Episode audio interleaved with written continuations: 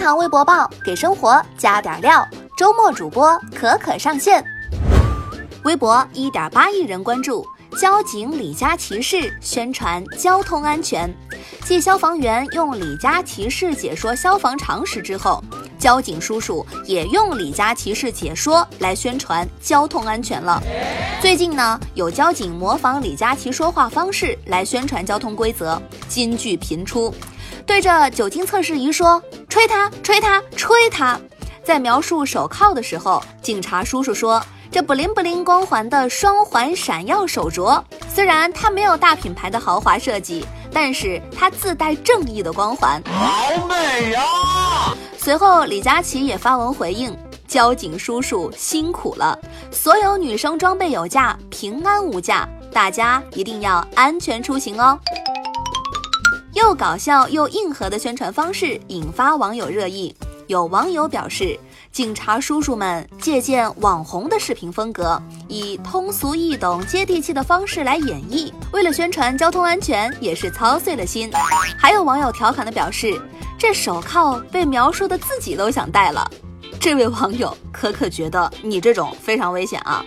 普法宣传大多面临诸多枯燥的数字和冰冷的条款，宣传方式把握不好，效果往往差强人意。借鉴网络宣传的有效经验，有时候却能取得意想不到的宣传效果。可可提醒大家，在开心看视频之余，一定要谨记：道路千万条，安全第一条。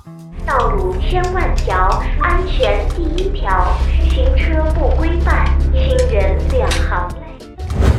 微博六千七百八十点五万人关注，憨憨火烈鸟空降东北。据人民网报道，十六号，辽宁锦州志愿者在巡护中发现一只火烈鸟，这此前在东北从未有过，是冬季全球纬度最高的一次观察记录。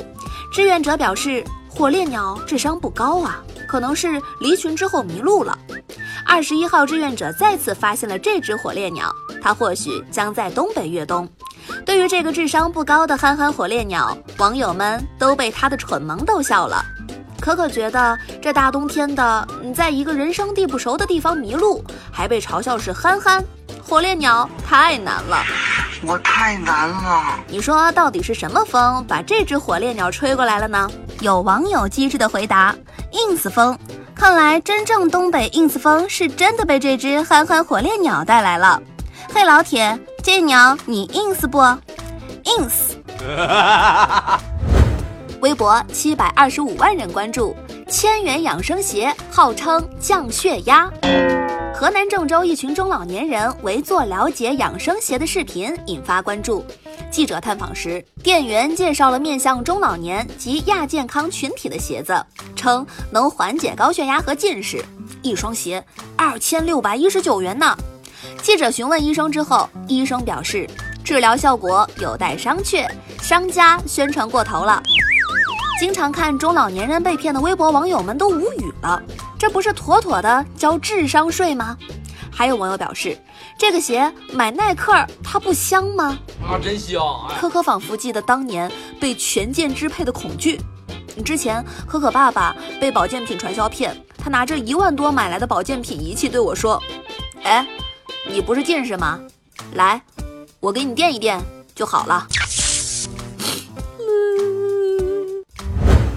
微博一点六亿人关注，女子双十一狂买二十万被送心理科，花钱一时爽，那一直花钱一直爽。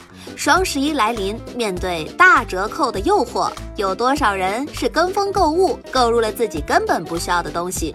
不是实际需求，而只是为了满足购物欲而已。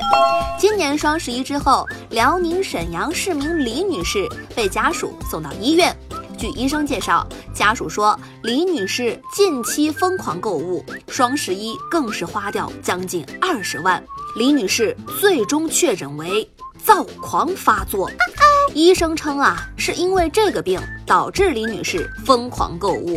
医生还表示，他们每年都会接诊这样类型的病患，扎心，真是扎心。